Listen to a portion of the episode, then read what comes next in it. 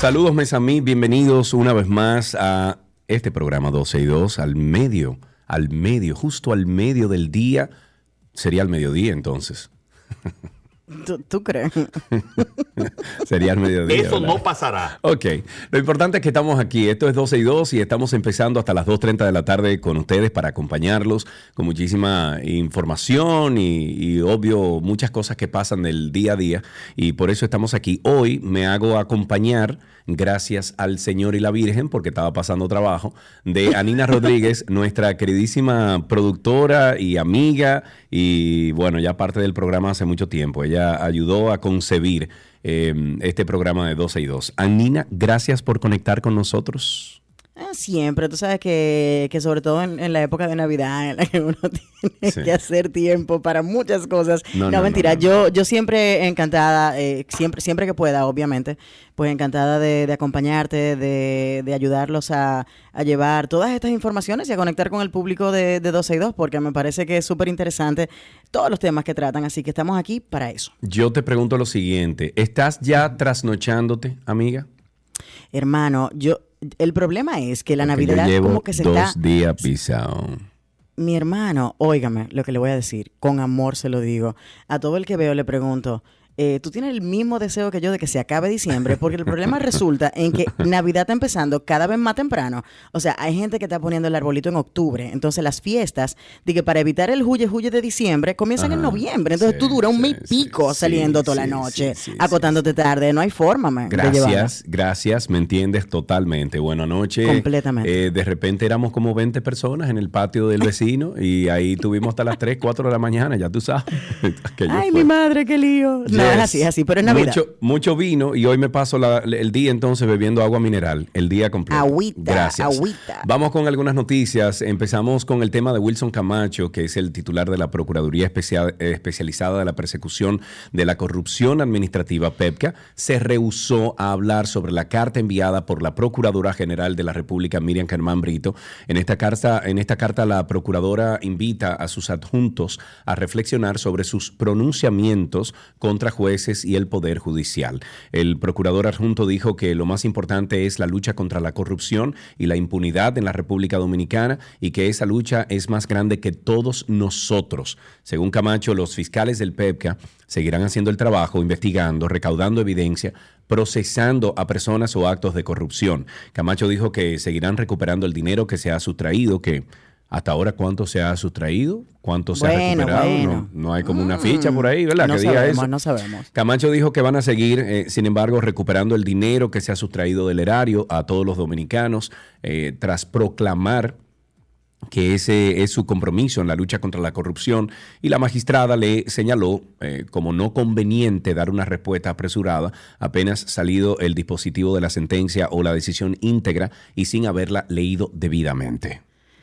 Ay, ay, ay, qué cosas tan grandes con la justicia dominicana. Pero bueno, pasamos a otra información y hablamos de que el representante electo George Santos, representante del Estado de Nueva York, admitió que mintió sobre su experiencia laboral y educación universitaria durante su exitosa campaña por un escaño en la Cámara de Representantes de los Estados Unidos. En una entrevista con el New York Post, Santos dijo, mis pecados aquí embellecen mi currículum, lo siento. También le dijo al periódico, hice campaña hablando de las preocupaciones de la gente no de mi currículum y agregó, tengo la intención de cumplir las promesas que hice durante la campaña. The New York Times planteó preguntas la semana pasada sobre la historia de vida de, Santos, quien tiene 34 años y que había presentado durante su campaña. El residente del condado de Queens había dicho que obtuvo un título en el Barrick College de New York, eh, pero la escuela dijo que ellos no podían confirmar esa información. Que no. La escuela dijo que, no. no, es que, no es que no podían confirmarlo. La escuela dijo que no y punto. Bueno, Tú sabes que el New York Times lo pone bonito, no pudieron confirmar la información, hay que ser responsable con eso.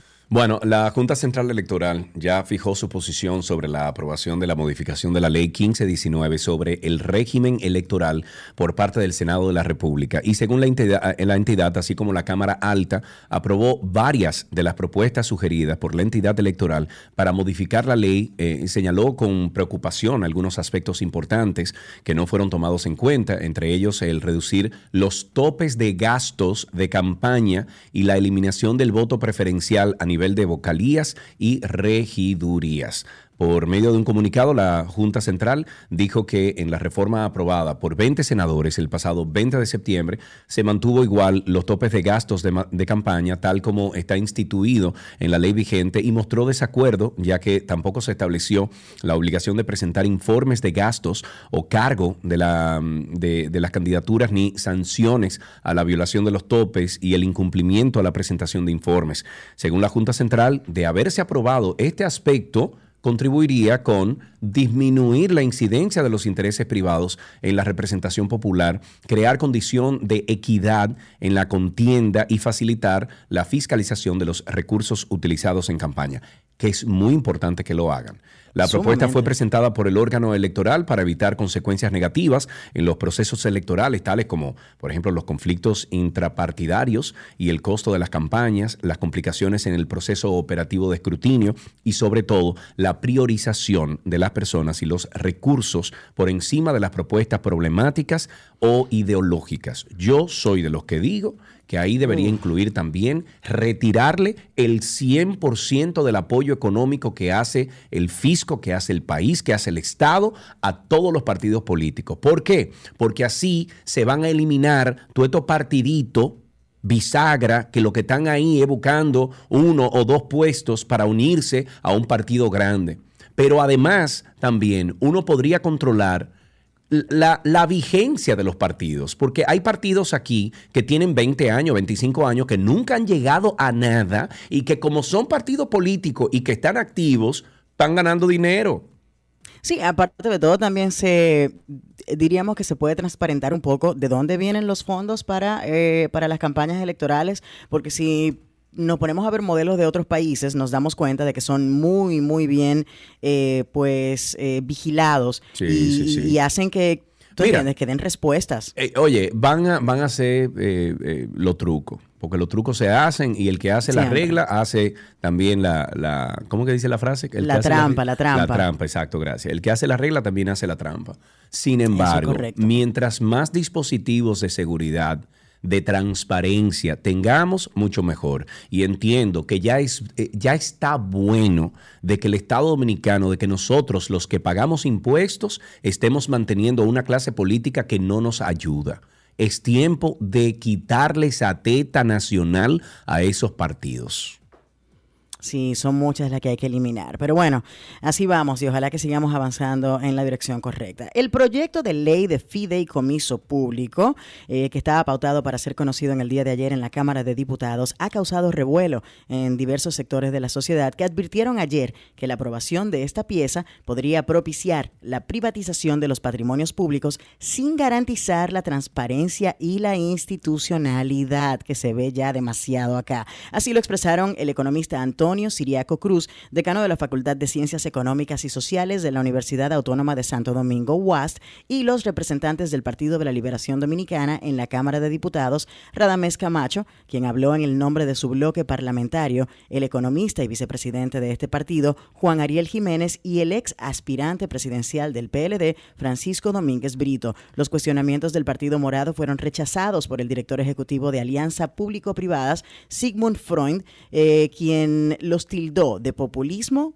incoherencia y politiquería, pero con eso hay que tener mucho cuidado. Eso con pinza. Mucho. Que hay que agarrar. Bueno, Mira, a pesar de que los cuadros diarreicos han ido disminuyendo, gracias a Dios, en la SURSA, el Ministerio de Salud Pública notificó el día de ayer dos nuevos casos de cólera.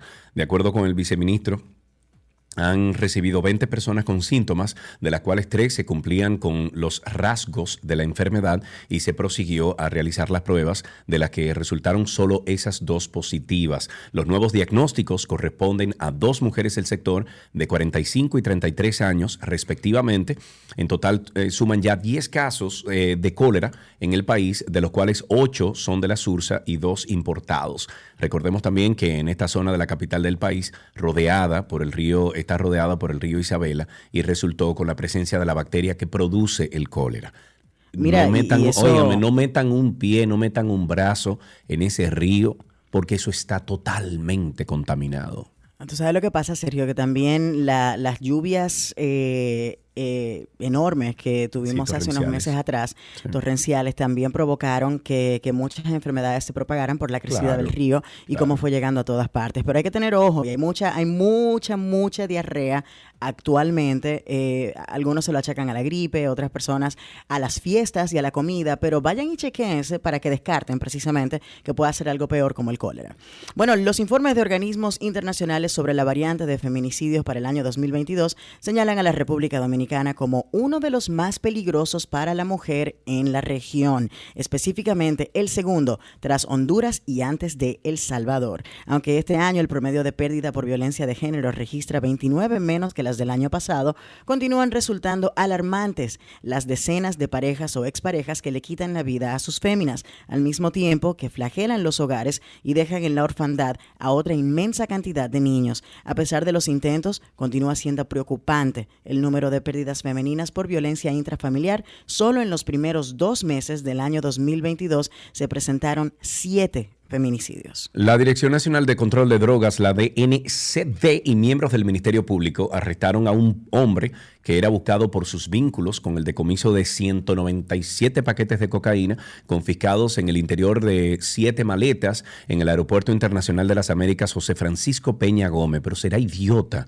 El detenido es Brian Giovanni, Giovanni, de 29 años, quien fue capturado atendiendo una orden de arresto emitida por el Juzgado de Atención Permanente de la provincia de Santo Domingo. Ripoll Méndez se desempeñaba como empleado de una compañía que ofrece servicios en el aeropuerto. Ah, ellos tenían una cosita y claro. fue arrestado en medio de un operativo de vigilancia y seguimiento en la calle Respaldo Teo Cruz, en el barrio Los Frailes II, esto es en el municipio Santo Domingo Este. Las autoridades señalan el, al detenido como parte de una red de narcotráfico internacional que intentó llevar a Miami las siete maletas con los 197 paquetes de cocaína, cuyo peso total fue de 202.98 kilogramos, según el Instituto de Ciencias Forenses. Eh, señores, esto está pasando mucho aquí en los aeropuertos y digo aeropuertos porque ha pasado en, varios de los aeropuertos internacionales que tiene República Dominicana. Y es que usted va a viajar, por ejemplo, de República Dominicana, de uno de estos aeropuertos, a eh, Europa, a Estados Unidos, lo que sea. Y dentro de esa red de malhechores que trabajan en estos eh, aeropuertos, le abren la maleta y le meten paquete y le meten cosas y cuando llega a su destino se la debían, le sacan la cosa y luego de que apareció la maleta. Entonces yo les recomiendo a ustedes que si pueden hacer una inversión, por ejemplo, en AirTags, lo hagan.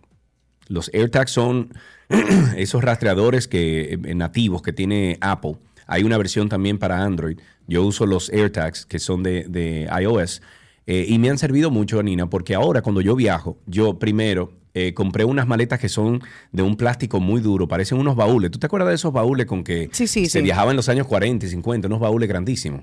Sí, sí, sí, grandotes, como unos cofres enormes. Exacto. Hay una maleta que se llama Pelican, que la usan mucho en el mundo de, del cine y, y el séptimo arte, porque son unas maletas que no se rompen. Yo compré la versión de maleta para viajar en avión, que ellos tienen una, porque tienen diferentes tamaños, y el que compré está justo al límite de lo que permite la aerolínea llevar en la barriga como maleta. Pero aparte de eso, tiene unos ojales bien grandes para tú trancarla con un candado. Tú le puedes poner eh, un, tie wrap, tú le puedes poner un tie down, eh, lo que tú quieras. Señores, la paz y la, tranquilidad, y la tranquilidad que yo siento al momento de viajar, primero con el AirTag, porque voy a saber dónde está esa maleta, y segundo, porque la puedo cerrar con un candado, eso a mí me, me da toda la tranquilidad del mundo. Yo se lo recomiendo. Yo no sé, yo no sé si, el público dominicano no termina de, entender las lecciones que uno encuentra en, tú has visto alerta, aeropuerto, Colombia, España, Argentina. Pero República Dominicana sale muchísimo. Y siempre baila, pero, pero ahí está el detalle, o sea, hay demasiadas redes allá afuera y, uno tiene que velar por uno, esa es la realidad. Bueno, vámonos a informaciones sobre el clima. La Oficina Nacional de Meteorología, la ONAMET, informó este miércoles que se esperan temperaturas entre 6 y y 12 grados en las zonas de Constanza, Jarabacoa, Hondo Valle, Polo, mientras que en Valle Nuevo y el Pico Duarte las mínimas pudieran estar entre menos 2 grados centígrados y 4 grados centígrados. ONAMED además explicó que durante el día estarán ligeramente cálidas por efectos del viento del este-sureste, pero en la noche y en la madrugada se sentirán frescas y agradables debido a la época del año. En cuanto a las condiciones del tiempo, tendremos lluvias en algunos puntos del país debido a la incidencia de una vaguada sobre Haití asociada con un sistema frontal que se ubica sobre la porción oriental de la isla de Cuba. Ok, yo voy a seguir con el tema de, de la causa que dio origen a la agresión física que casi le cuesta la vida al ex astro de grandes ligas, David Ortiz, mm. después de la sentencia que condenó a 10 de los 13 acusados, eh, como que no quedó muy clara. Bueno, según el fallo de estos tres jueces del primer tribunal colegiado de Santo Domingo, el atentado iba dirigido a Sixto David Fernández, que nadie se comió eso, eso nunca nadie se lo comió ese cuento. Pero el móvil no fue establecido. Entonces, al leer el dictamen, la jueza Elizabeth Rodríguez presidenta del tribunal sostuvo que solamente esa parte, o sea, el móvil del proceso queda controvertida, pero que el plan y toda la inteligencia criminal que llevaron a cabo los condenados para materializar el atentado se pudo demostrar con las pruebas presentadas. Detalló que Víctor Hugo Gómez, descargado como autor intelectual del crimen contra Fernández y que terminó con herir de gravedad al Big Papi, presentó como tesis de defensa que se trató de un conflicto que pudo haber tenido como raíz un problema de faldas entre Julio César de la Hoz y su primo Sixto David.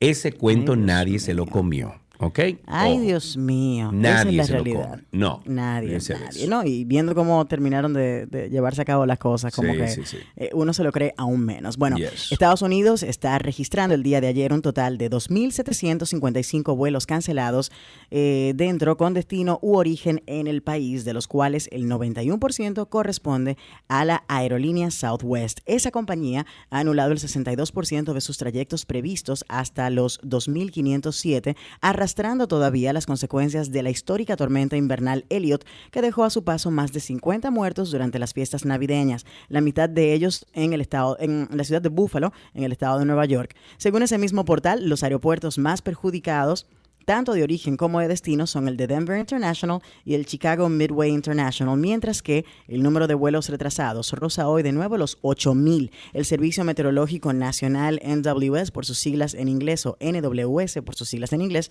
refleja en su página web que el foco del temporal se ha desplazado al oeste del país con lluvias intensas, nevadas y fuertes vientos previstos en el fin de semana.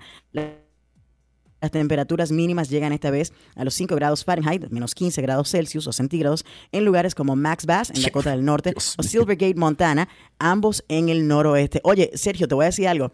Lo curioso de todo esto es que la tormenta pasa y ya en el día de hoy las temperaturas cambian radicalmente en la costa este de los Estados Unidos. Estamos hablando de que... Oye. Tú estabas en Nueva York. Yo estaba en Oregón. En Oregón, ajá. Y la temperatura se metía a menos 4. Por ejemplo, hoy se metía a menos 4 esta noche comienza a subir y ya mañana amanecí en 5 y 8. Exacto, pero es, antes yo recuerdo que había como cierta uniformidad. o, como, o como rango eh, lógico entre una temperatura y otra. Hoy en día no. Hoy en día puede hacer, bueno, te digo, cayó nieve, eh, se hizo escarcha abajo en el... Y al otro día, manita, todo se había ido. Y eso no es común.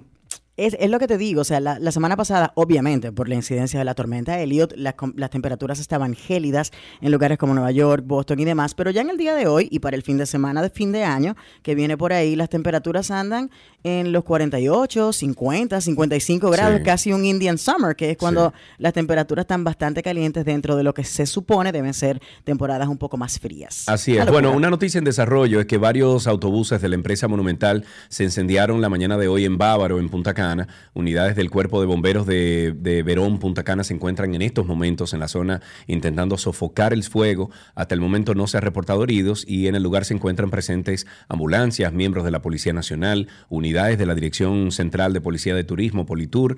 Eh, según versiones, un puesto de comando se ha instalado en la escena para coordinar eh, toda esta emergencia. Ojalá que no pase a más. esperemos, porque qué zona que ha sido, eh, bueno, pues llena de, eventos. Sí, de, controversia siempre. Bávaro Punta Cana siempre está lleno de controversia. Eh, Anina, vamos a dejarlo de este tamaño. Invitamos a nuestros amigos oyentes a, estar con nosotros hasta las 2.30 de la tarde. Hoy está Anina Rodríguez con nosotros. Aquí estoy yo, todo el equipo de 12 y 2 y ya Karina se une a nosotros la semana que viene. Así empezamos 12 y 2. Gracias por la sintonía. Todo lo que quieres está en 12 y 2.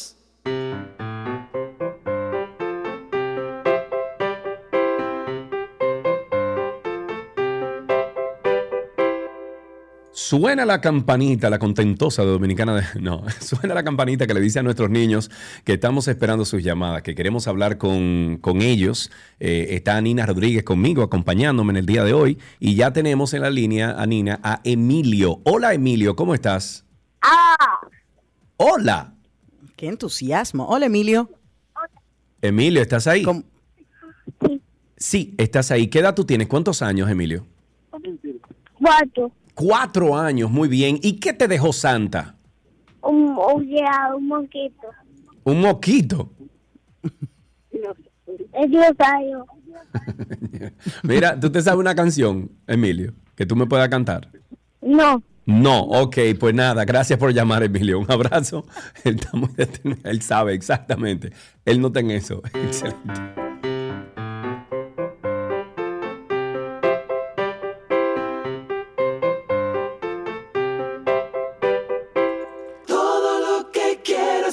Está en 12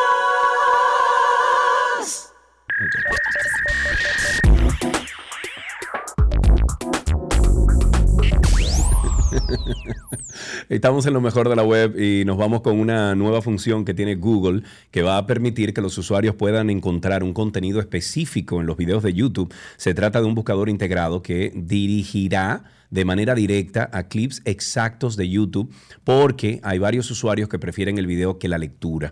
La característica de buscar en video fue anunciada por la empresa tecnológica durante un evento de Google para la India, centrado en inteligencia artificial para mejorar los resultados de búsquedas. Según el blog oficial de la empresa, ahora puedes buscar cualquier cosa que se mencione en un video directamente desde la opción buscar.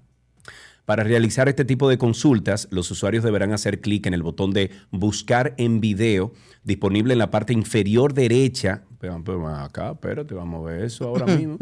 Dice en la parte inferior derecha, o sea, si entro a Google, yo estoy aquí en Google ahora mismo, entré, estoy en, nada, en la página principal. Entonces, dice Aquí en derecha, no, tengo que buscarlo bien, pero no me está apareciendo la opción. Mira a ver si te aparece a ti, eh, a Nina o alguien de los, de los chicos aquí en, en, Pero, eh, en no, es en YouTube Sí, es en, específicamente. es en YouTube. Tienes que entrar a YouTube. Dice, para realizar este tipo de consultas, los usuarios deben hacer clic en el botón de buscar en video, disponible en la parte inferior derecha del video. Ah, ya, ya, ya, ya. Espérate, espérate, espérate, espérate. Tienes que entrar a. YouTube, buscar un video. Míralo aquí. Ok, cuando tú entras a un video, tú estás viendo un video, por ejemplo, en la parte inferior derecha abajo, dice ahí eh, Search in Video. Y ahí es que funciona eso. Ok, ya, chévere, funciona. Eh, ahora hay que ver cómo funciona. Pero ahí está esta nueva opción de hay que Google. jugar, hay que jugar, Eh, claro que sí. Bueno, pues eh, un episodio de podcast promete traer de vuelta a Einstein y a Buda. La inteligencia artificial, y me da mucho miedo, ha abierto la puerta a tantas posibilidades y cada vez que las personas piensan que lo han visto o lo han escuchado todo, quedan sorprendidos con una nueva funcionalidad. Y esto último es justamente lo que hará el podcast.ai AI o AI de inteligencia artificial o Artificial Intelligence, un proyecto que promete crear un nuevo episodio del podcast cada semana utilizando únicamente inteligencia artificial. El primer capítulo reunió al popular podcaster Joe Rogan junto a Steve Jobs. Esto lo mencionamos aquí hace un par de meses, pero ahora se espera una nueva entrevista y en esta ocasión hablamos de Einstein y Buda.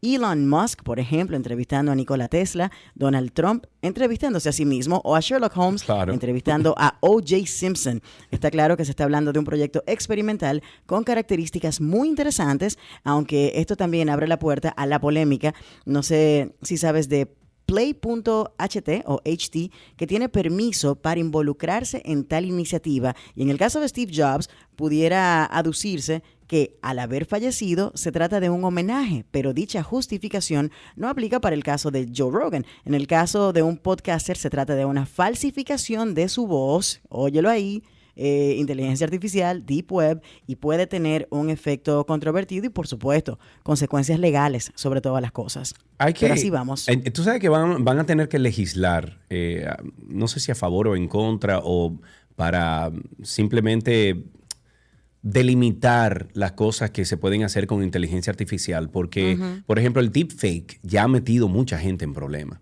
ese es el problema, que, tú no sabes cuál es la intención de utilizar este tipo de tecnología y lo que está provocando es que, surjan una, una, serie de cosas que tú dices, de que, pero eh, ¿buscaron permiso para hacer eso? ¿O eso es completamente ilegal? ¿Qué es lo que está pasando? Me parece que, que va a pasar algo de copyright, tiene que intervenir rápidamente. Hasta aquí lo mejor de la web en 12 y 2.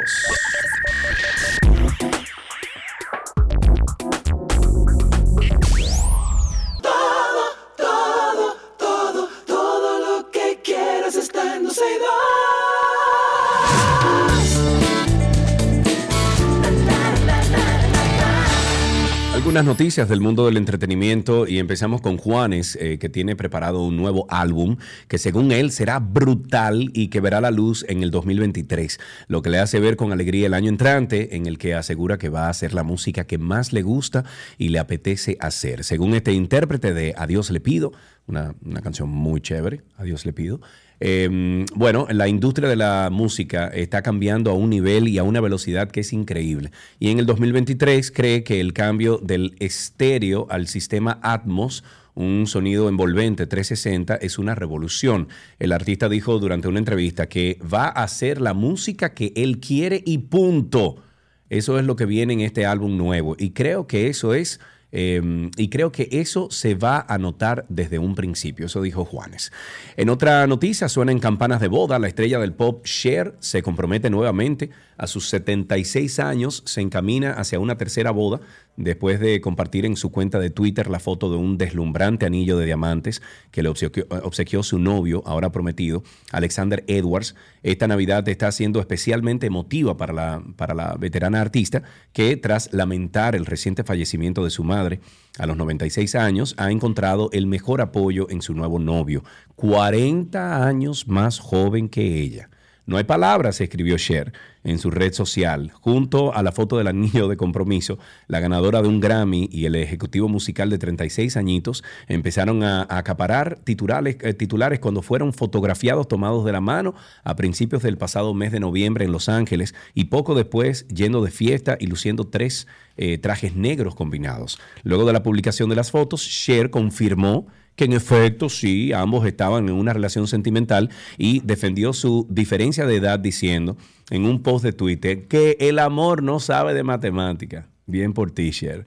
El pasado mes de noviembre llegó a Netflix Wednesday, la serie sobre la familia Adams, eh, adaptada por Tim Burton ya yo me imagino que es oscura hasta lo último. La serie que cuenta con ocho capítulos centrados en la excéntrica hermana de la familia se ha convertido en todo un éxito, entrando en la lista de las mejores o de los eh, mejores estrenos de la plataforma a nivel mundial. Todo este éxito ha representado un cambio tremendo en la vida de la actriz Gina Ortega, que ha pasado de interpretar pequeñitos papeles en los que había pasado desapercibida a ser una de las actrices de moda en la actualidad. La intérprete que forma parte de un reparto espectacular donde se encuentran ahí actrices como Catherine Zeta-Jones, eh, Gwendolyn Christie se ha convertido en la estrella del show, llegando a ganar una auténtica fortuna. Si bien el patrimonio de Jenna Ortega es distinto, según algunos medios estadounidenses, la joven actriz contaría eh, ahora mismo con un promedio de 4 millones de dólares en su cuenta gracias al personaje de Merlina. Y me imagino que tú tienes algo que decir de eso, Anina, ¿verdad? No, yo te iba a decir que realmente ha sido la, gran sorpresa del año. O sea, siempre esperamos, la gente habla de que no, yo voy a quitar Netflix porque Netflix, pero Netflix siempre sorprende. Y ahí está el detalle con esta serie que trae de regreso a Tim Burton quizás a un escenario donde tiene muchísima más libertad creativa. Eh, y yo decía que él salía de la casa Disney eh, donde estaba quizás muy restringido, muy limitado y por supuesto a utilizar mucho color, regresa a este mundo macabro que siempre ha sido su favorito para presentarnos y fue un éxito rotundo, o sea, ya esto es esto es cultura pop instantánea. En el día de ayer yo hice, hice un post en Instagram de una chica, em, bueno, de Europa del Este, no sé si es rusa, que hace figure skating, tú sabes, el, patinaje sobre hielo artístico, y ella hizo la coreografía de, de Merlina, de Wednesday, en la serie como parte parte de su propuesta en, en esa competición en específico. O sea que sí, ya sobrepasó los límites y está compitiendo de tú a tú. De hecho, le sobrepasó a Stranger Things en varias cosas. Y, y es la Mire, serie de éxito. no relajando, que no relajando. Le sobrepasó Oye. en audiencia en, en los días iniciales para, para una serie de Netflix. Es todo un fenómeno de la cultura popular. Oye, va que, bueno, pues continúa entonces sepa. con la próxima. Bueno, pues la madre de Paris Hilton dio un ostentoso regalo al hijo de Rihanna y es que Kathy Hilton, madre de Nicki y Paris Hilton, no escatimó a la hora de hacer los regalos navideños. Según una publicación hecha por ella misma, la estrella del reality The Real Housewives of Beverly Hills ha confesado que le regaló al artista de Barbados un juguete con un valor de casi mil dólares y se trata de un Power Pony interactivo para la primera Navidad del hijo de Rihanna. Los encontré en Instagram y todos estamos obsesionados con ellos, dijo la madre de Paris y Nicki, que también asegura haber comprado el pony para sus nietos. Según la web que lo distribuyó en cuatro modelos diferentes, este juguete está imaginado por niños para otros niños y construido para montar, espero que no por niños también, construido para montar como un caballo de verdad. Es totalmente interactivo y garantiza diversión, sonrisas y carcajadas en muchas y emocionantes aventuras a caballo.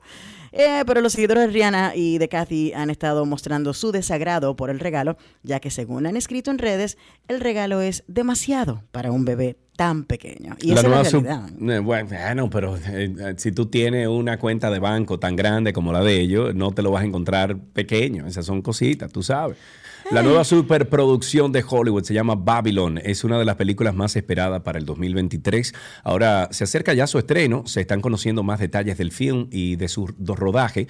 Eh, como la historia detrás del beso de Brad Pitt y Margot Robbie. El actor ha confirmado que fue idea suya que se incluyera un beso con su co- coprotagonista en la película, algo con lo que ella también estuvo de acuerdo. Los actores dijeron que, en, en una entrevista, dijeron que el beso no estaba incluido en el guion, pero que fue Pitt quien pidió que lo incluyeran y para sorpresa de todo el equipo, al preguntarle a Margot si estaba de acuerdo, ella dijo que sí.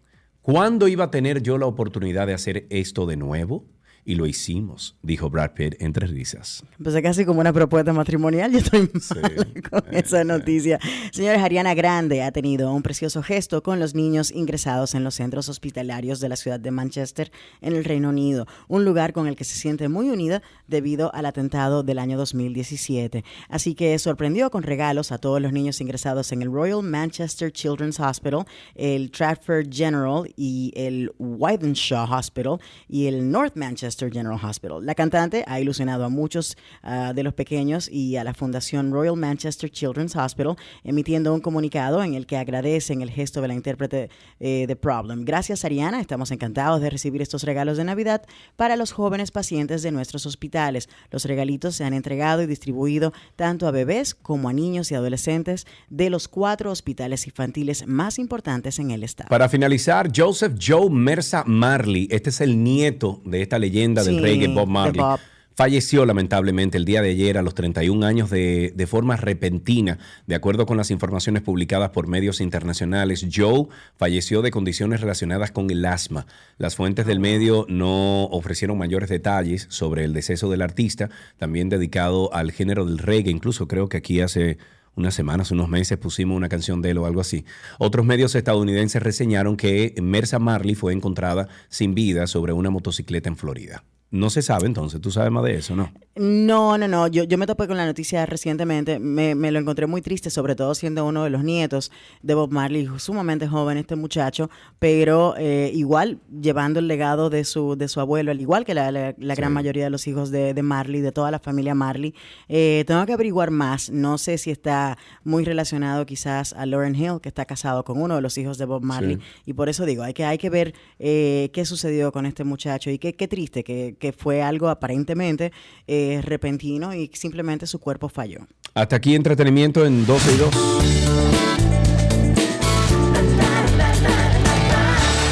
Todo lo que quieres está en 12 y 2.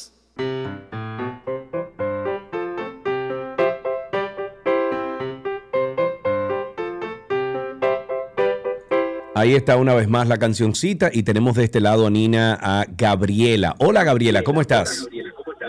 Bien, Qué bueno, Gabriela. Vamos a pedirle a quien está contigo ahí que baje por favor un poquito el volumen del radio y nos escuchen por el teléfono. Gabriela, ¿qué edad tú tienes? 10 años. 10 años. Y, Ah, no, pero tú una veterana, pero Gabriela. bien, ya, bien. muchacho. Gabriela, ¿qué te dejaron en Navidad, amiga? A mí, Ah. eh, una muñeca Barbie, un cochecito y un chocolate. Ah, pero bien, no está mal, no está mal. Y para Año Nuevo, ¿qué vas a hacer? ¿Te quedas en, en donde vives? ¿Vas a donde algún familiar en el interior? ¿Dónde, de- ¿Qué vas a hacer eh, eh, en Año Nuevo? Voy donde mi tía. Ok, donde tu tía, muy bien. Bueno, pues un beso y un abrazo, Gabriela. Gracias por llamar aquí a ¿Qué aprendiste hoy? Tenemos algunos regalitos para ti.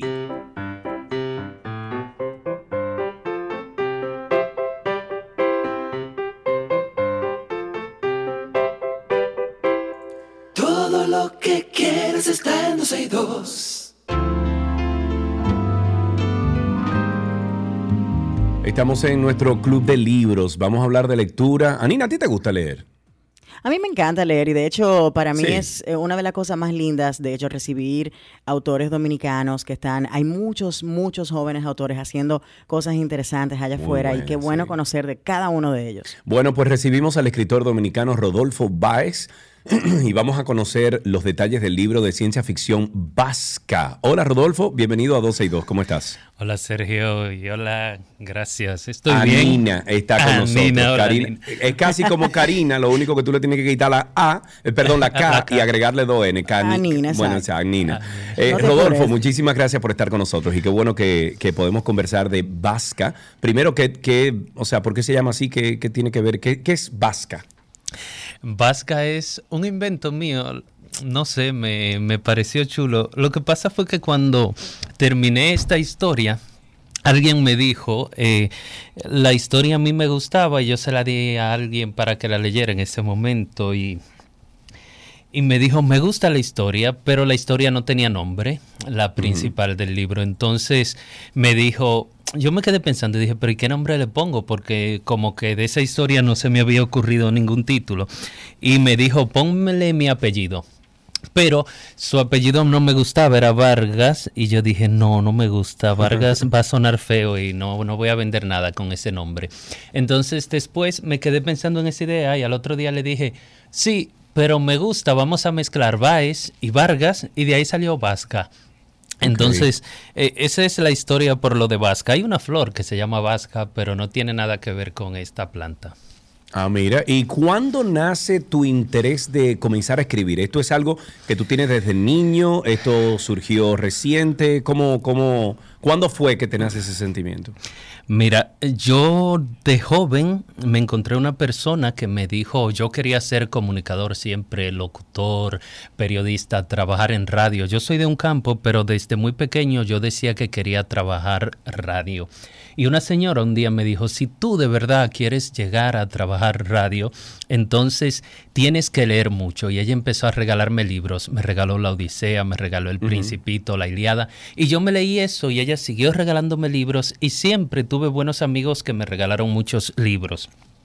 Después, ah, tenía un amigo cuando joven que él me decía que yo un día iba a terminar escribiendo. Y yo le decía que no porque escribir no me llamaba la atención. Y él me decía, sí, el que lee mucho terminará escribiendo. Claro, Y yo recuerdo que una vez yo trabajaba en Onda Musical en la noche, trabajé como cinco años poniendo son y música eh, de esa tradicional. Y una noche de esa, como las emisoras son muy aburridas de noche así, perdón, pero... No, sí, pero cu- verdad, cuando uno está es solo, verdad. sí, de Es noche verdad. son aburridas. Entonces empecé a escribir, empecé con, con poesía, pero después Wow. yo leía mucho ciencia ficción y fantasía y después escribí un cuento que se llama La invasión de los elefantes, que fue un cuento de ciencia ficción y ese cuento le gustó mucho a la gente, lo publicaron como en cinco lugares rápido, eh, varios periódicos, revistas, lo mandé a Argentina y luego y ganó en un libro y ganó un concurso ¿Qué? allá. Sí, Oye, y-. Sí, y me empezó a gustar y nada, hace como, eso fue en el 2012 que escribí la primera historia de ciencia ficción y desde entonces casi siempre escribo ciencia ficción o fantasía. Ok, mira. mira. tú, sa- tú sabes que me, me llama mucho la idea de, de la ciencia ficción porque cuando yo era jovencita, eh, uno de los libros que me inspiró precisamente a leer fue De la Tierra a la Luna de Julio Oh, Verne, sí. que es un gran escritor de ciencia ficción. Entonces, eh, ¿cuáles fueron esos autores y de dónde nace la idea para escribir precisamente sobre ciencia ficción? Mira, a mí hay autores de ciencia ficción que me han marcado mucho, sobre todo Isaac Asimov, Ray Bradbury, eh, Arthur C. Clarke, todos los clásicos y gente también más moderna y contemporánea. Tengo muchos amigos cubanos, Jos, Eric Motak, Malena, que escriben ciencia ficción moderna muy buena. De aquí mismo, dominicano, Peter Domínguez, tiene un libro de ciencia ficción que me gusta muchísimo. Se llama La paradoja del Fénix. Ah, yo leo mucha ciencia ficción, entonces eh, empecé leyéndome los clásicos, también empecé por Edgar Allan Poe, Verne, Mm, como dices, me he leído todo lo de Verne casi y creo que eso fue marcando en mí esa trayectoria, pero después me junté con un grupo de muchachos de aquí, de Cuba y Puerto Rico, que tenemos, estamos trabajando en un nuevo género dentro de la ciencia ficción o un subgénero, que es el afrofuturismo. El afrofuturismo lo que hace... ¡Wow! Ahora es resaltar las cosas dominicanas, las cosas autóctonas de nuestras islas y tenemos una ciencia ficción que es más caribeña. Por ejemplo, en mis libros la gente no come sándwich, la gente come yaroa, come mangú, come Oh. chenchen, bebe Oh. maví.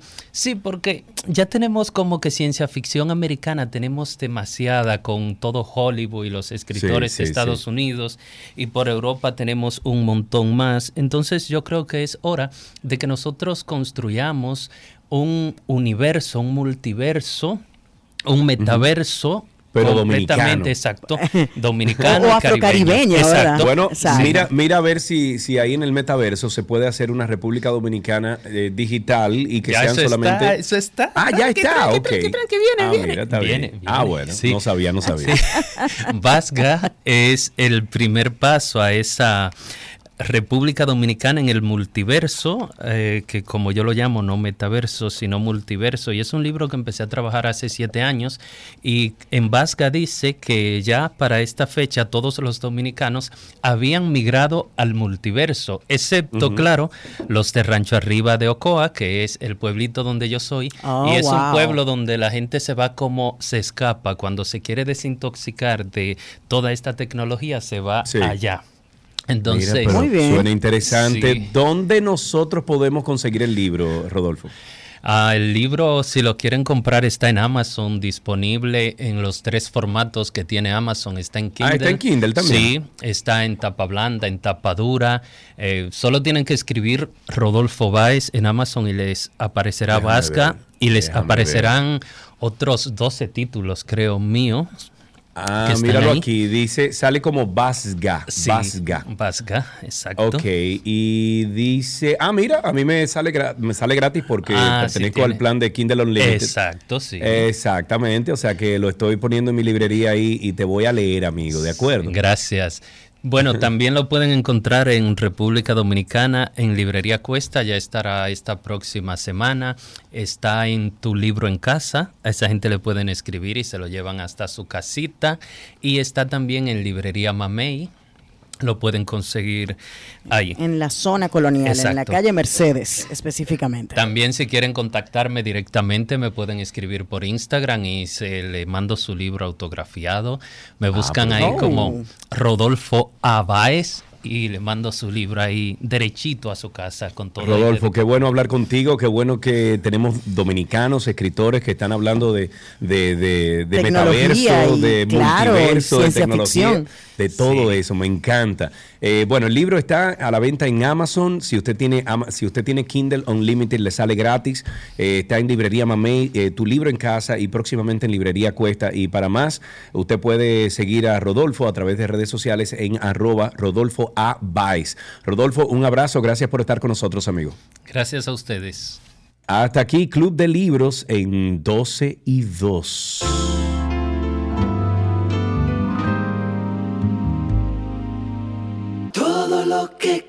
Quieras está en 262.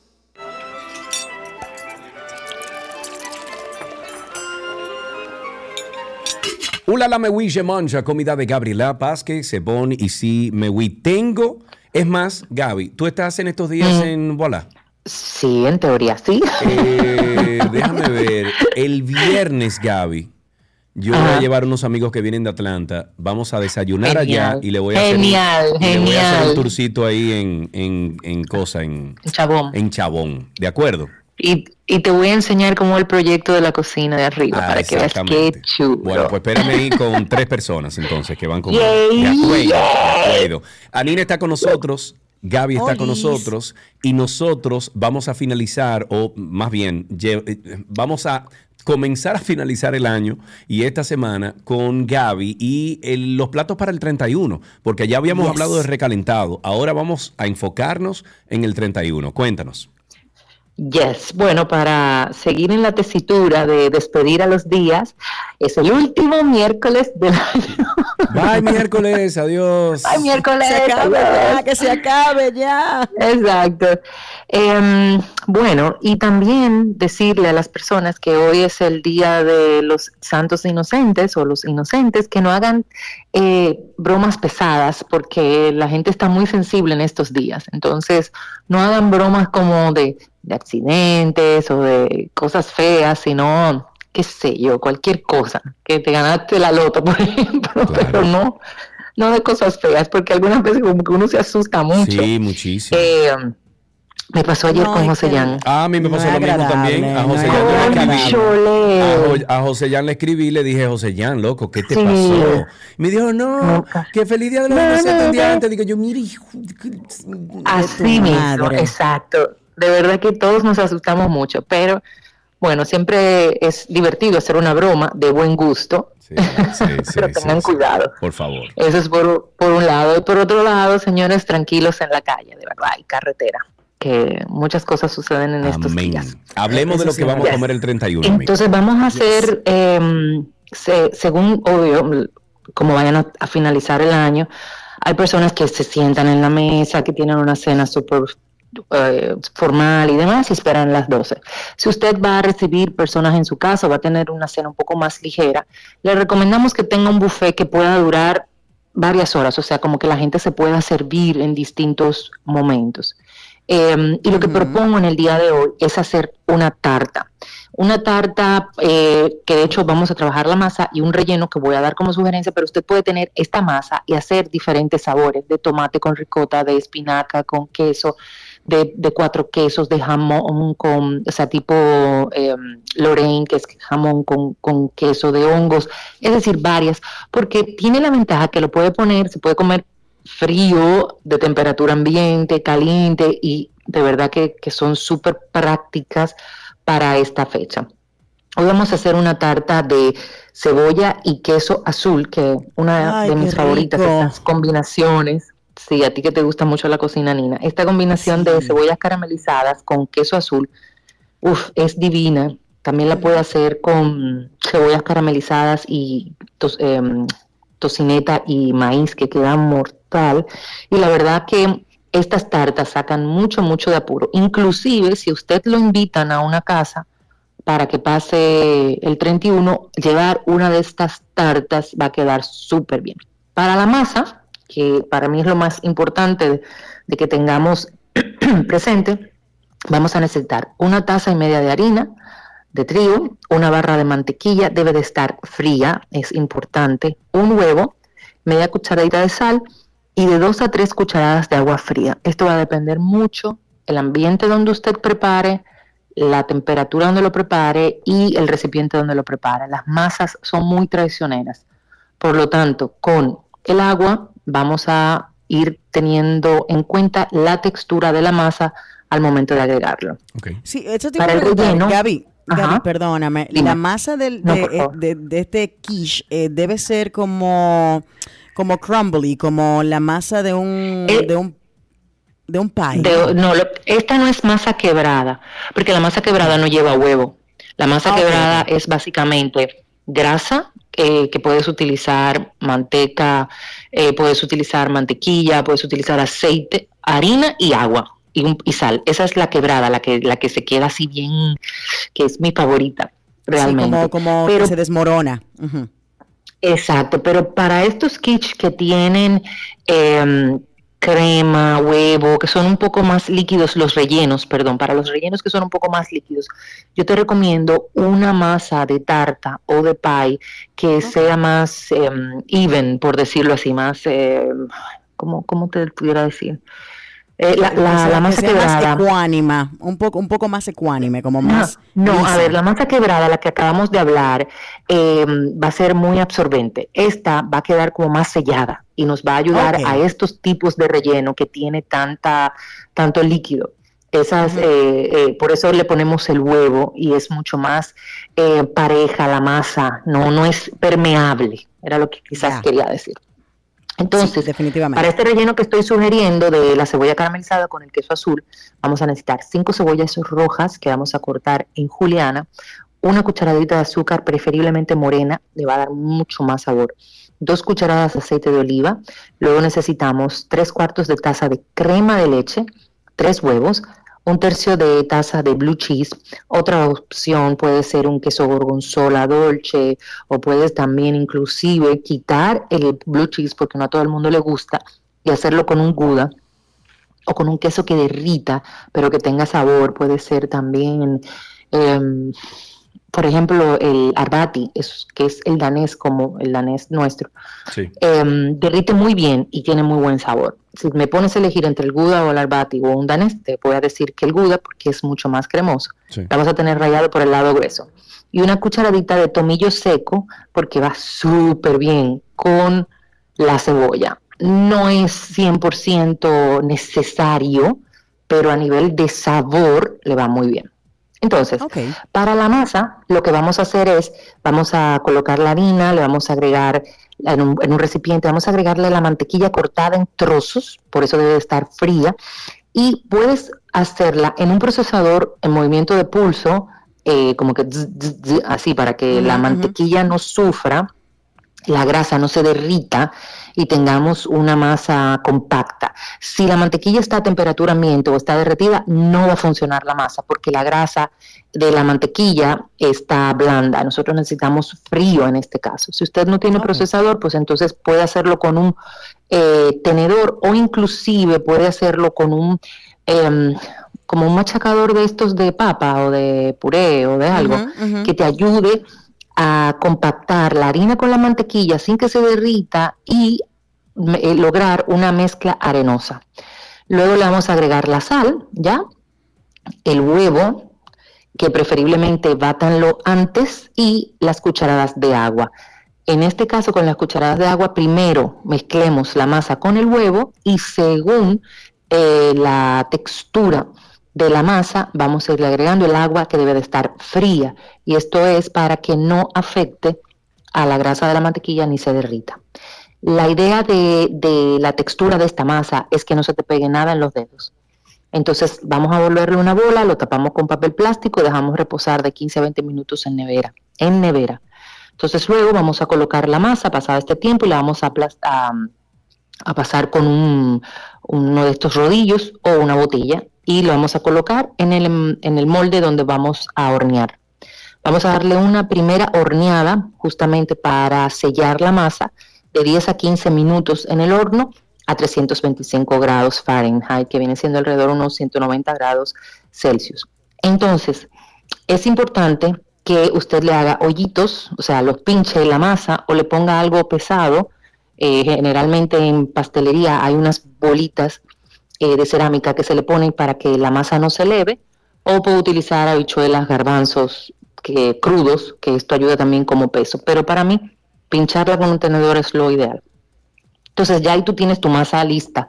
Ahí la puedes rellenar con cualquier relleno que, que quieras hacer. En el caso del relleno que estamos sugiriendo, lo que vas a hacer es ya teniendo lista la masa, vamos a dejar el horno precalentándose a 350 grados Fahrenheit. En una sartén a fuego bajo vamos a cocinar la cebolla junto con el azúcar y vamos a dejar que se caramelice. Esto va a tomar alrededor de unos 7 minutos. Aparte vamos a mezclar la crema con los huevos vamos a agregar el queso azul o el que usted haya elegido. Vamos a obtener una mezcla suave y vamos a agregarle un toque de pimienta y el tomillo seco de caso de utilizarlo. Vamos a mezclar con una cuchara o espátula y vamos a agregarle las cebollas caramelizadas, eh, la mitad de las cebollas caramelizadas a la mezcla del, del huevo. Del Entonces, queso, este- del huevo, ok. Exactamente. Entonces, esta mezcla que ya está lista, se la vamos a incorporar a la masa y el resto de la cebolla la vamos a espolvorear eh, por arriba de la, de la mezcla. Esto lo vamos a llevar a horno por 30 minutos a la temperatura que te, que te mencioné o hasta que el relleno esté firme y como que un poquito doradito. Retiramos del horno, dejamos enfriar, desmoldamos y ya entonces puede dejar a temperatura ambiente como te decía, puedes llevarlo al, al sitio donde vas a estar. Si vas a tener una mesa con varios platos, presenta tu tarta cortada porque es mucho más fácil para los comensales y voilà. Y voilà. Muy bien. Qué Ahí tienen ustedes una rica idea para este 31 de diciembre. Eh, ¿Dónde podemos conseguir esto, Gaby? Bueno, la voy a publicar en breve en la página de Gabriel, en, el, en el Instagram de Gabriela.reginato. Ok. Y también ustedes la van a postear en la cuenta de 12 y 2, recordándoles que en ambas cuentas, tan, eh, en la web, eh, tanto 12 y 2 como en gabriela.reginato En punto Instagram. com punto de o, perdón, Ujú. exactamente, y en Instagram, eh, hay señoras muchísimas recetas que ustedes Sí, pueden sí, sacar sí. ideas Hay para 14 estas. años ahí de esa, de esa receta. Gaby, pues hablamos mañana entonces, amigo. Mua, Un besote. Adiós. Tanina, gusto escuchar. Un abrazo, Gaby. Bueno, Bye. estuvimos conversando con Gabriela Reginato eh, sobre esta idea del día 31. Ya tiene usted la idea, ahora ejecute.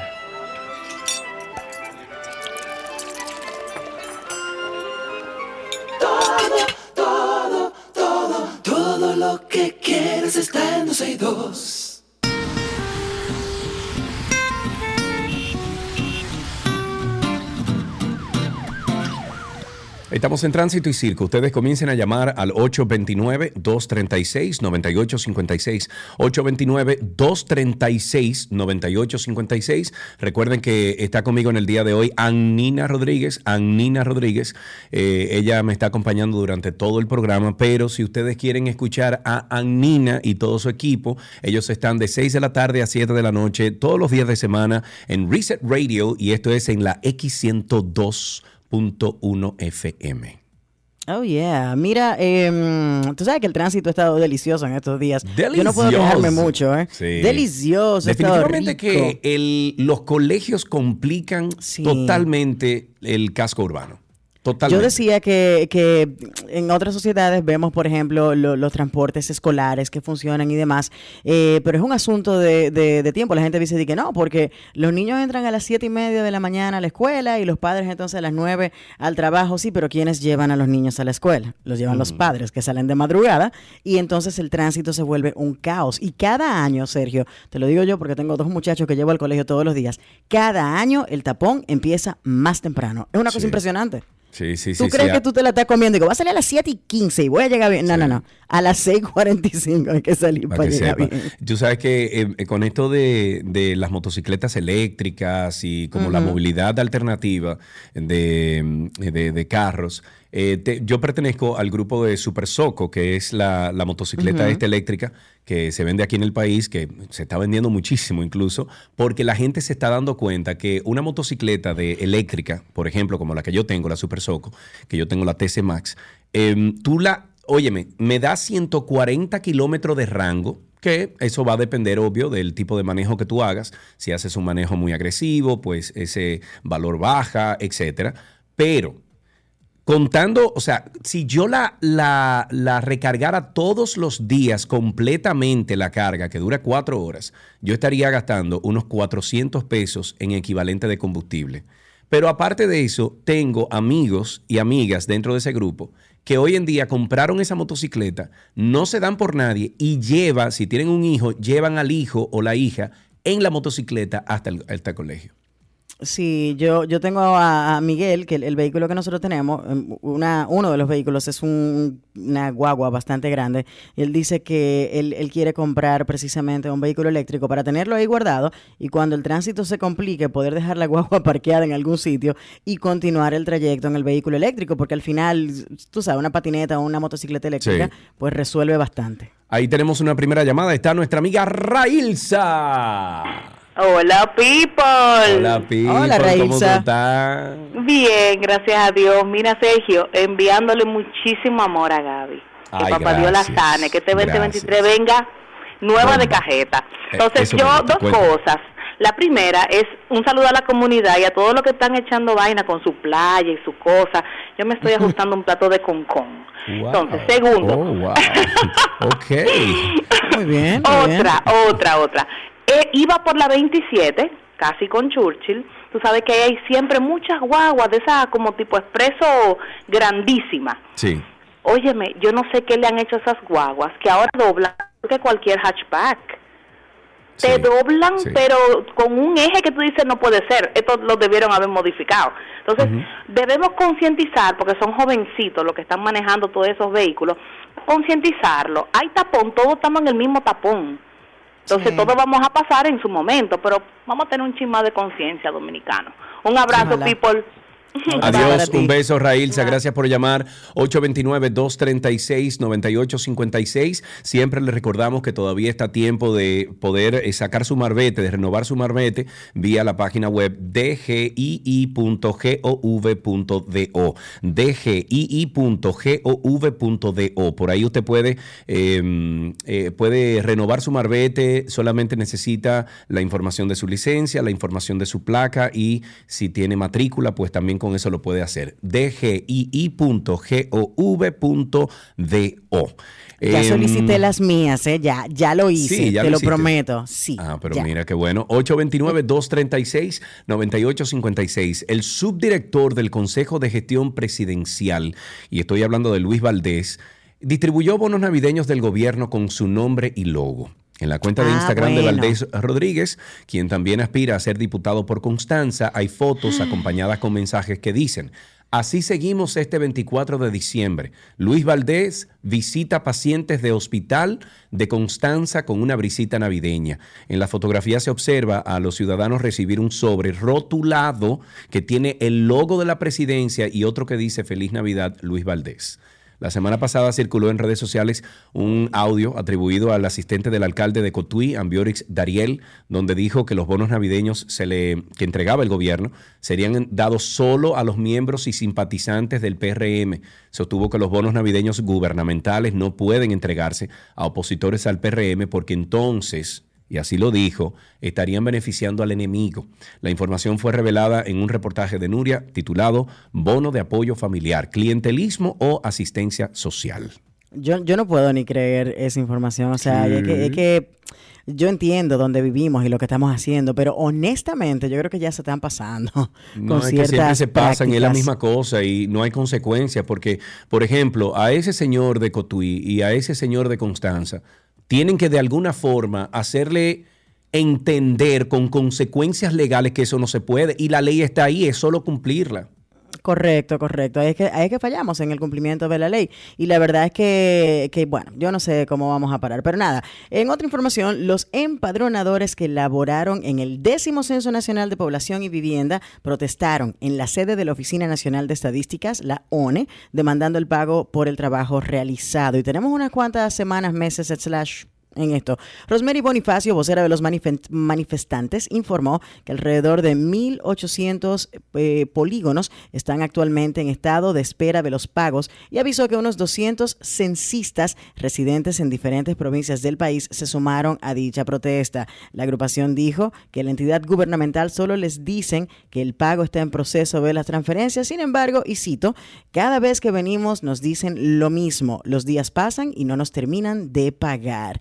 Eh, esta es una situación eh, compleja porque la realidad es que toda esta gente eh, se involucró en este proceso precisamente esperando un pago por sus servicios. Mucha gente, por ejemplo, que yo conozco, que estaban sin trabajo en el momento y aprovecharon precisamente para eh, emplearse, para hacer algo y, y poder ganar dinero y sobre todo de cara al fin de año. O sea que la verdad es que es triste ver que este tipo de cosas sigan sucediendo y que no se comprometan con las personas que están contratando desde las entidades gubernamentales. El Intran colocará reductores de velocidad en 600 intersecciones de calles y avenidas del país para reducir la ocurrencia de accidentes de tránsito.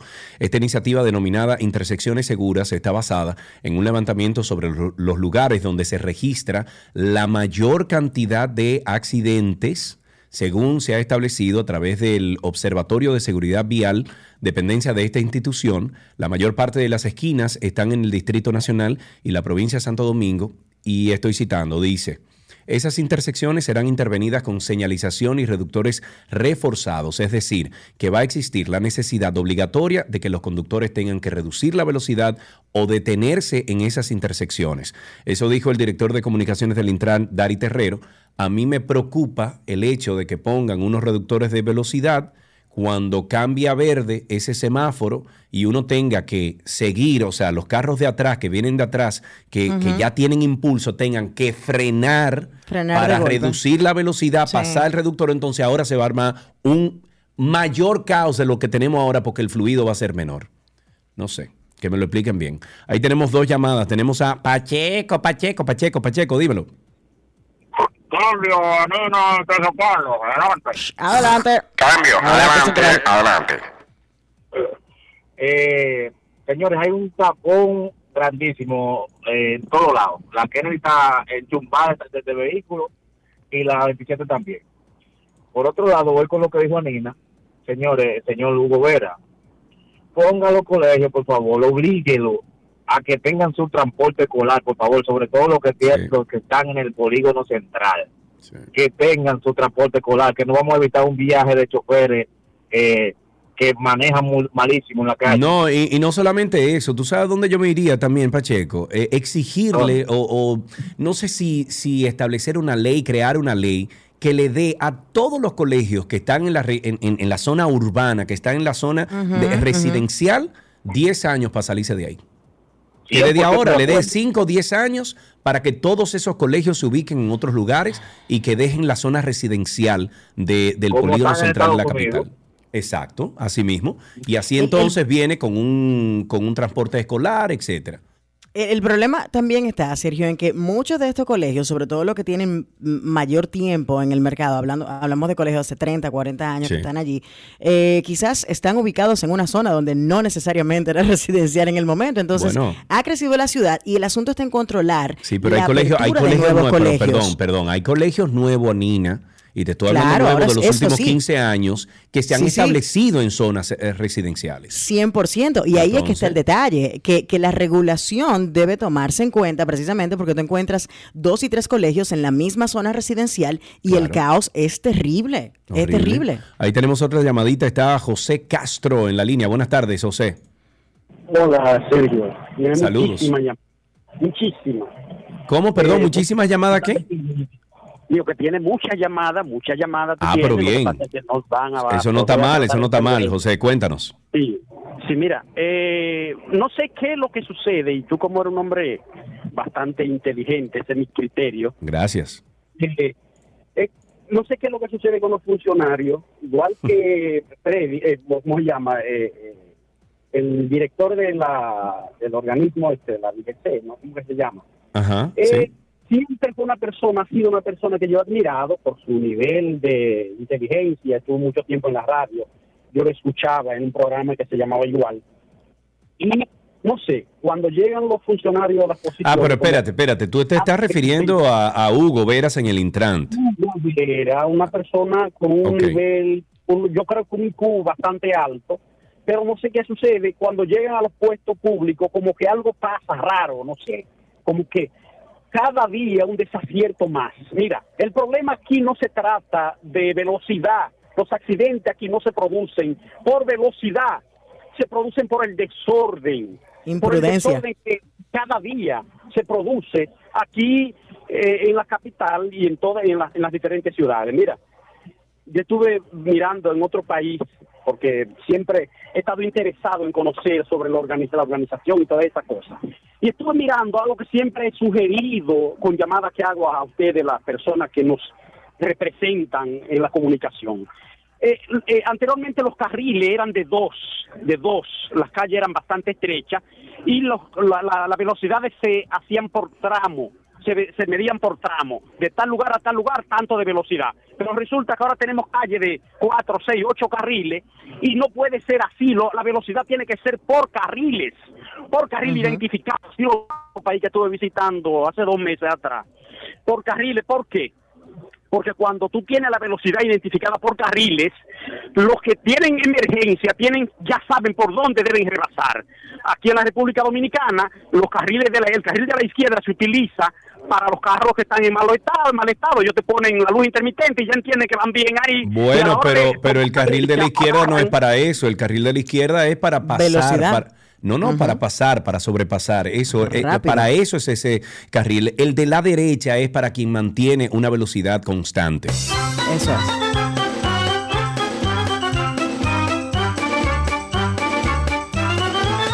Antes de hacer otra conexión con la publicidad, tenemos a Julio en la línea. Buenas tardes, Julio. Saludos, buenas tardes. Adelante, mi Hola, querido. buenas. Dos, buenas tardes, dos cosas. Eh, al parecer, la primera, al parecer eh, el tema de los cambios, como se promociona aquí, eh, es simple y llanamente hacer el cambio de personas que hacen lo mal hecho. Porque si tú te recuerdas, fue lo mismo con re- respecto a lo que pasó con el tema de la entrega de la tarjeta. Era lo mismo que hizo la señora Lucía Medina con el tema de las mochilas. No sé si ustedes se recuerdan.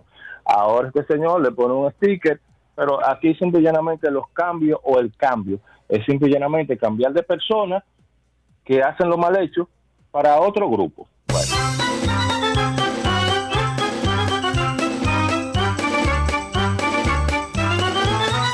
829-236-9856, que es el teléfono aquí en 12 y 2.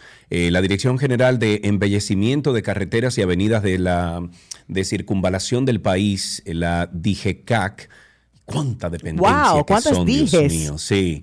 Se de- bueno, esta dependencia del Ministerio de Obras Públicas inició un proyecto de corte de árboles en el farallón de la Avenida Ecológica para alegadamente eliminar refugios de delincuentes, mejorar la visibilidad y evitar la ocupación ilegal. El proyecto se inició próximo al kilómetro cero en la autopista San Isidro y ya se ha limpiado más de 300 metros de largo por unos 5 de ancho.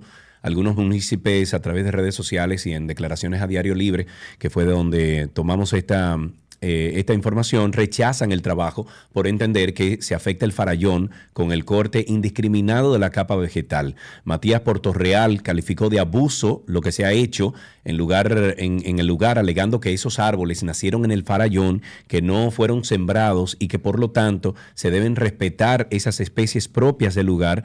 Consuelo de Jesús, residente en la zona, manifestó que el tema de la delincuencia no es argumento para destruir árboles. Ellos lo que tienen que hacer es poner vigilancia y no cortar los árboles que han crecido sin que nadie los siembre. Estoy de acuerdo con eso. 829-236-9856. Eh, bueno, vamos a continuar con las informaciones y los regidores de Santo Domingo Este recibieron este miércoles, miércoles, escucha bien, 11 millones 650 mil pesos en bonos de compras que el gobierno local les entregó de parte de la Liga Municipal Dominicana. Los bonos de compra podrán ser utilizados de inmediato en la forma que personalmente decida cada regidor, según informes de la alcaldía. Cada baúl entregado a los funcionarios estaba listo para su retiro desde el día 23 de diciembre, pero los bonos de compra fueron afectados por un retraso en la entrega de la parte de la empresa que ganó la licitación. Los regidores están convocados para sesionar ese jueves 29 de diciembre, donde se conocerá un cambio en el presupuesto para integrar y, y aprobar el uso de más de 13 millones 500 mil en los ingresos internos, fruto de las mejoras administrativas aplicadas por la actual gestión del ayuntamiento. 829-236-9856. 829-236-9856 es el teléfono aquí en 12 y 2. El Ministerio de Interior y Policía informó que mantiene una campaña con la que llama a la población a evitar los disparos al aire durante los festejos para recibir el año nuevo ante los riesgos que implica esta práctica. La entidad llama a mantener el sosiego y la seguridad ciudadana durante estas festivida- festividades, director de armas eh, alegó o alertó más bien sobre las consecuencias lamentables que acarrean esas acciones ilegales que pueden impactar a personas en los alrededores e incluso alcanzar distancias lejanas. Recordó que la ley de armas sesen- eh, 631-16 eh, establece sanciones para los que sin motivos hagan disparos y que incluyen incautación por un año y cancelación de la licencia, cárcel de un día a un año y una multa de uno a dos salarios mínimos del sector público. Por favor, eso es una irresponsabilidad. Usted tomar Yo- un yo arma no entiendo. y disparar hacia arriba sin saber dónde va a caer esa, esa bala. No lo haga. Yo, yo, yo todavía no entiendo cómo tantos años después, porque yo te digo que era una práctica común cuando yo era niña sí, sí, ver este tipo de cosas, pero como hemos avanzado, la información siempre llega de que una bala perdida impactó a tal o cual persona, eh, sufre mucha gente y aún se practican este tipo de cosas, señores, controlen las ganas de, eh, de, de hacer este tipo de prácticas. Al final del día no surte, no surte ningún efecto. ¿Cuál es la, la necesidad? No. se ponga de contentoso pasándose de tragos para hacer cosas como estas. Ahí tenemos a Ani en la línea. Buenas tardes. Hola, Ani. ¿Qué se bubule? Ah, ¿qué es que bubule? Óyelo ahí. Ah, pero tú eres, tú, tú eres del team Alan. Claro que sí, se me Muy paga. bien, cuéntame. Ani, ¿qué de ti? Hola, hola nena, ¿cómo estás? Hola, corazón, ¿cómo vas? Bien. Tres bien y las otras mal. Ah, bueno. Ah, bueno. Cuéntanos, cuéntanos, Ani. Ay, Sergio. Entonces mañana van a sesionar en plena Navidad en el Congreso. Como Mm. sé que te gusta el dulce de leche, por debajo de la puerta te metí un ladrillo.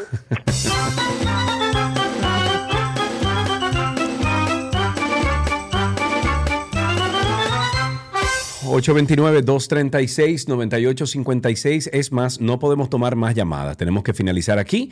Aquí finaliza Tránsito y Circo en 12 y 2, pero tenemos muchas otras cosas que vamos a compartir con todos Pero ustedes. usted nunca le ha dado un cariñito a su gordito, su gordito, su gordito. Había una vez un circo que alegraba siempre el corazón.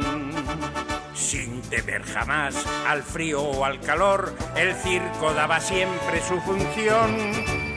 Siempre viajar, siempre cambiar. Otro país, otra ciudad. Es magistral, sensacional. Somos felices al conseguir a un niño hacer reír.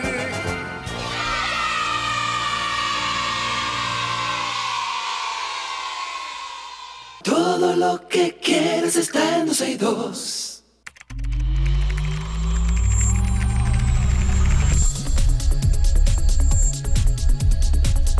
Entrando de inmediato a hablar de tecnología, específicamente del mundo Apple, y para esto tenemos a Víctor Prieto de Punto Mac. Víctor. Sí, sí, sí.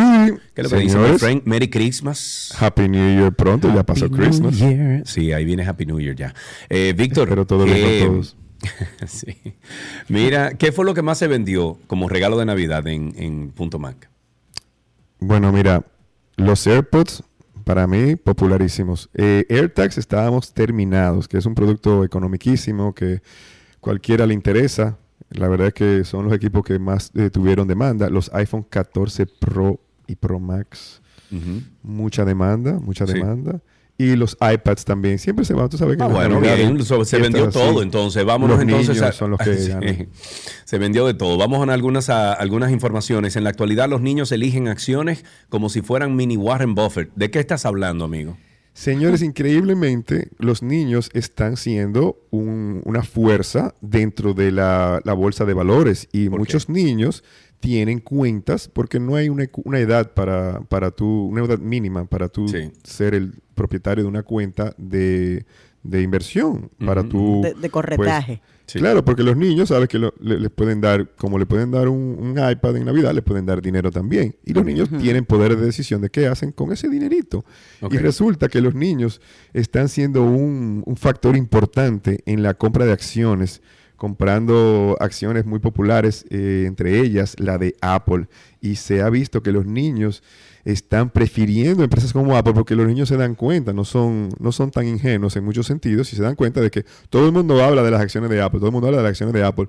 Es una acción para dentro de mucho tiempo. Entonces yo que soy joven voy a invertir mi dinero en las acciones de Apple dando números increíbles. Creo que estaban hablando que eh, invierten cerca de los 15 millones de dólares al año. Eh, perdón, y más de 115 millones de dólares.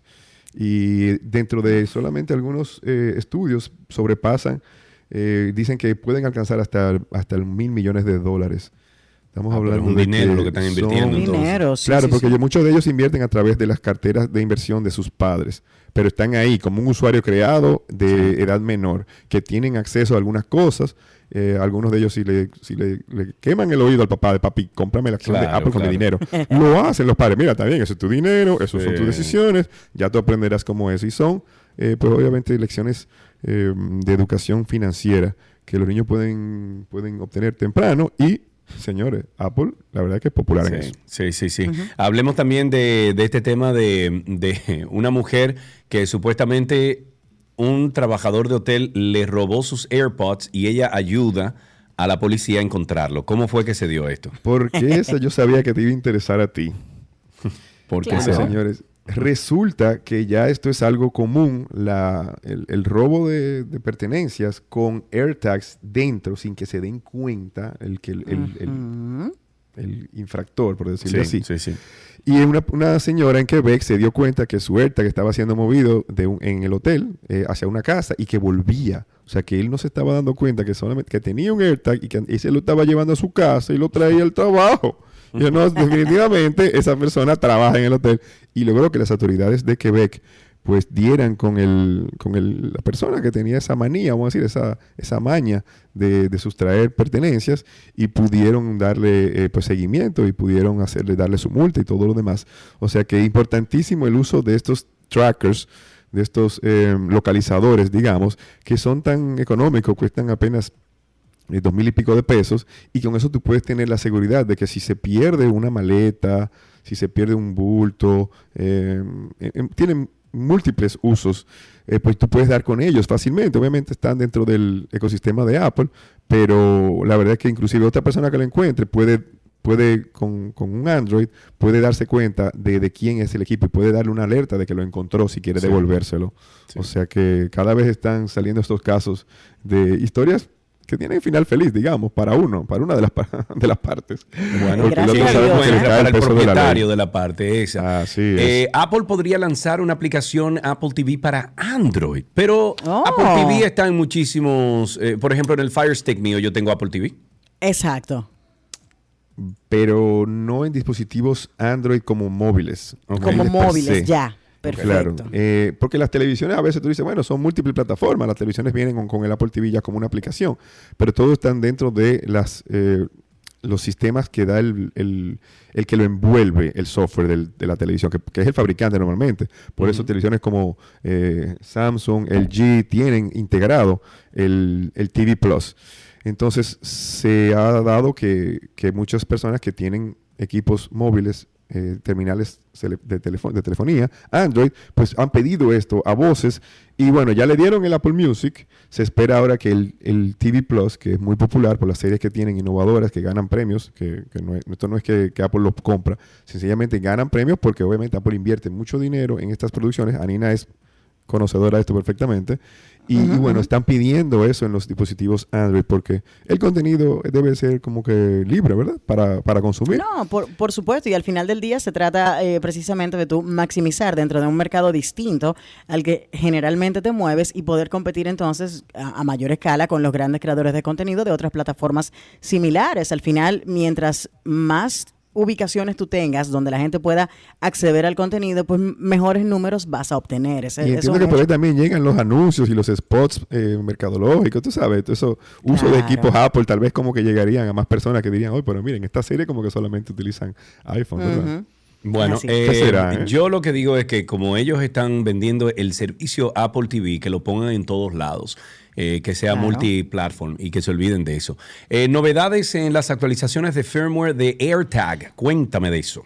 Seguimos con los AirTags, un tema caliente. Y es que como el AirTag ha destapado una caja de Pandora con esto de, de los eh, seguimientos no autorizados, digámosles así. Porque una persona podría pensar que tú tomas un AirTag y se lo colocas en el vehículo a un amigo para, ay, déjame ver dónde está mi amigo en todo momento. Y eso no es no está permitido no es así. bajo la ley. no, no, no, eso no, Una y, y eso no es así. Incluso no hay dispositivos que tiene dentro del manejo de, esta, de este funcionamiento de AirTag, donde después de cierto tiempo el AirTag eh, identifica o el teléfono identifica que hay un AirTag que lo está siguiendo y te lo avisa. Hey, aquí hay un AirTag. Y hasta ahora lo que estaba dando era la ruta que había tomado este AirTag contigo para que tú te des cuenta dónde básicamente se entiende que te, se te colocó o se te puso cerca o se te dejó cerca, porque a veces puede ser, imagínate que eres un conductor de un Uber, por decirlo así, y alguien deja una llave con un AirTag, el, el- el conductor de repente va a decir, pero ven acá, me está llegando una notificación aquí a mi iPhone o a mi, a mi equipo que, que dice que yo tengo este aparato cerca. Lo que están haciendo ahora los AirTags es que te van a dar la forma desde un iPhone de que tú puedas decirle, ubícamelo, y te va a decir exactamente dónde está, porque te va a dar una flechita que te va a decir a, a- a- a un metro, a medio metro, a dos pies, está cerca, está ahí, está, es- tú estás sobre él, eh, eh, ubícalo porque está ahí, y entonces ahí te- tendrán que tal vez meter la mano entre los asientos y eso. Ay, míralo aquí donde está. Claro. Wow, mira esto, se le perdió a alguien. Vamos a tratar de devolvérselo. Entonces ahí tú le dices la notificación, he encontrado tu AirTag, lo tengo aquí, le pones un mensajito y lo demás es historia. Ok, los mejores juegos que deberías probar en tu iPhone, iPad y Apple TV, ¿cuáles son? Señores, hay muchos equipos nuevos en la calle. Cuando pasan las fiestas navideñas, obviamente se multiplican los equipos Apple. Y no todo el mundo conoce los juegos más populares. Y tal vez no saben que, señores, los equipos iOS son terminales de juego como un PlayStation y como un Xbox. Y la verdad es que con juegos como NBA 2023, eh, Asphalt 9 y otros que podemos mencionar como Super Impossible Road. Eso es para que, señores, si de repente se encuentran en un aparato de esto y están aburridos y dicen, tal vez podría yo hasta jugar algo que me gusta, tal si te gusta el básquet, la NFL, el soccer, lo demás, todos estos juegos están disponibles y han sacado un, un listado de 10 como Hit the Island, Hexaflip, Mini Motorways, uno que se llama Sky, que ha ganado muchos eh, premios de- porque son juegos que tienen infinitas posibilidades de tú continuarlos. Eh, A mí me gusta uno que no, no está en el listado, pero se llama Sneaky Sasquatch. A mí me encanta jugarlo con mi hijo porque te da A mi misiones. hijo le encanta ese Ese, ese.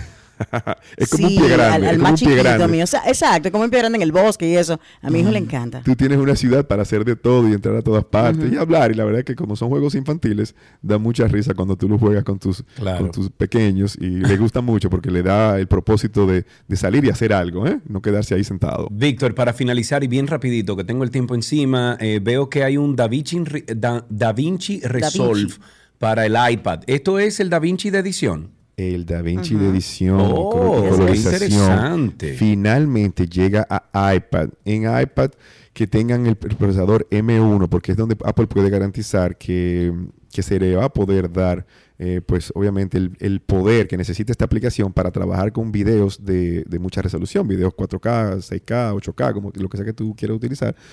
Pero esto no había llegado a iPad todavía. Entonces, una herramienta más para el, el profesional de video. Y ya entonces ustedes se darán cuenta que un diseñador, un, un edi- un editor de video profesional no va a llegar con una Mac Pro ni con una super mega laptop y de todo. Puede llegar con un iPad, de hasta un iPad Air con M1 y va a hacer su edición y no va. Entonces todo eso está cambiando. Las aplicaciones más complejas y de, más ren- de, ma- de mayor em, demanda de rendimiento del equipo se están viendo en dispositivos móviles como el iPad, gracias a los procesadores de Apple que son la serie M, em, que, estaba en el iPad, está en, los, en, en las Macs y que no lo hemos visto todavía en el iPhone porque es muy pequeño todavía, pero salió de ahí. salió Sí. de esos mismos Sí. sistemas. O sea que cada vez más la miniaturización de la tecnología se adentra entre nosotros. Muy bien. Bueno, pues Víctor, muchísimas gracias por estas informaciones. Gracias. Víctor pertenece al equipo de Punto Mac. Hay tres eh, tiendas diferentes. Están en Santo Domingo, Nuevo Centro, primer nivel. En Bellavista, Almacenes Unidos, segundo nivel. Y en Punta Cana, Boulevard, primero de noviembre, 406. El teléfono es el 809-412-0806. 809-412-0806. Hasta aquí, artículos tecnológicos. Todo lo que quieres está en 262. Let's go. Let's go. There's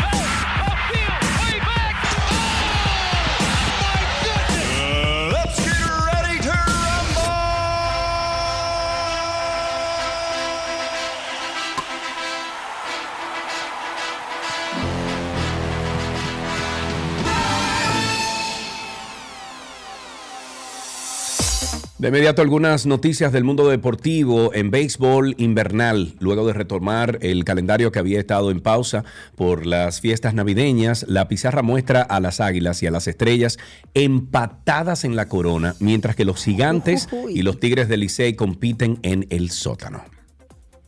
Bueno, continuamos con más béisbol. Los Bravos de Atlanta firmaron al recién adquirido receptor Sean Murphy por un contrato a seis años y 73 millones de dólares, asegurando a otro jugador clave con un contrato a largo plazo. El contrato incluye una opción del club de 15 millones para el 2029 sin rescisión que podría elevar el valor total del acuerdo a 88 millones. Murphy estará ganando 4 millones en 2023, 9 en 2024 y 15 en cada temporada desde 2025 y hasta el 2028. Me voy con una información aquí de LeBron James que cortó en el juego de ayer la mala racha de Los Ángeles Lakers al dirigir con 28 puntos, 7 rebotes y 5 asistencias la victoria por 129-110 en el campo de los Orlando Magic.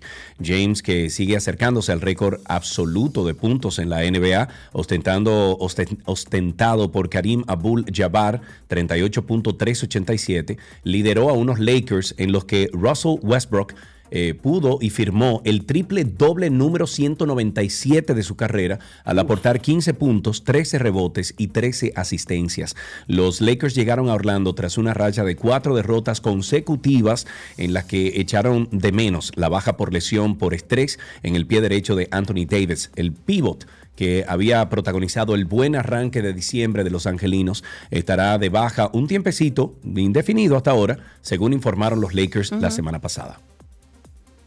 Bueno, pues vámonos al deporte que apasiona a tantos en este país, Fórmula 1, y como es tradicional para estas fechas, los 10 directores de los equipos de Fórmula 1 han elegido mediante votación secreta a los que consideran los 10 mejores pilotos de la temporada 2022. Los directores que emitieron el voto fueron Matías Binotto, Jos Capito, Christian Horner, Mike Crack, Andreas Seidel, Seidel eh, Gunther Steiner, Otmar Schnauer, Wow. Frank Tost, Frederick Vasseur y Toto Wolf y la lista está encabezada por Max Verstappen en el primer lugar con 207 puntos, en el segundo lugar Charles Leclerc con 144, el tercer puesto lo tiene George Russell con 127 puntos. Y en el cuatro está Lewis Hamilton con 100 puntos. Sergio Pérez con 91 ocupa el quinto lugar. Y Lando Norrises en el sexto con 81 puntos. Carlos Sainz está en el séptimo con 68 y el octavo lugar se encuentra eh, Fernando Alonso con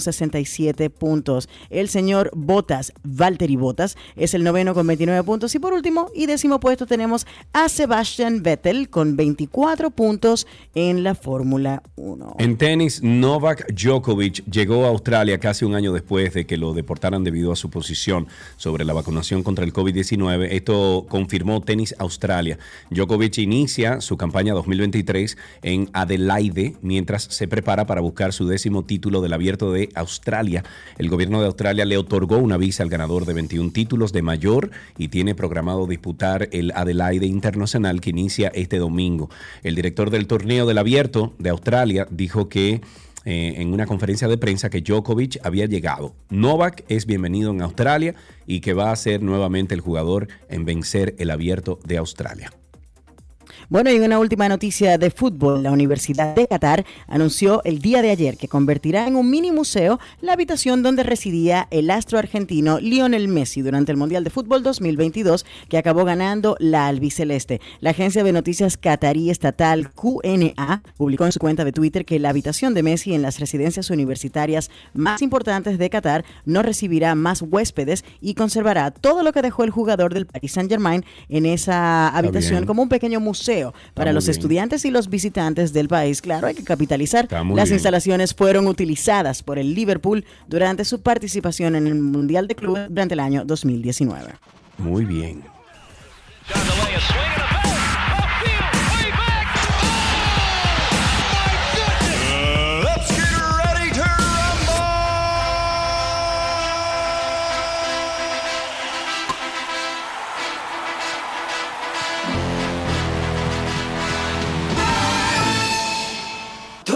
Lo que quieres está en 12 y 2.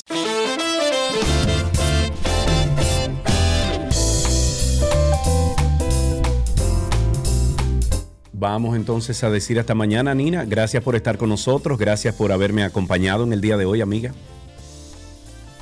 Eh, no te oigo, Nina. ¿Por qué no te oigo? No sé, ¿se te fue? No, Ay, no perdón, sí. perdóname, perdóname, perdóname. Fui yo, lo que pasa es que estaba en una llamada telefónica, pero agradeciéndote ya. a ti la invitación y mañana nos vemos a las 12, ¿cómo no? Así es. Hasta entonces, amigos. Adiós.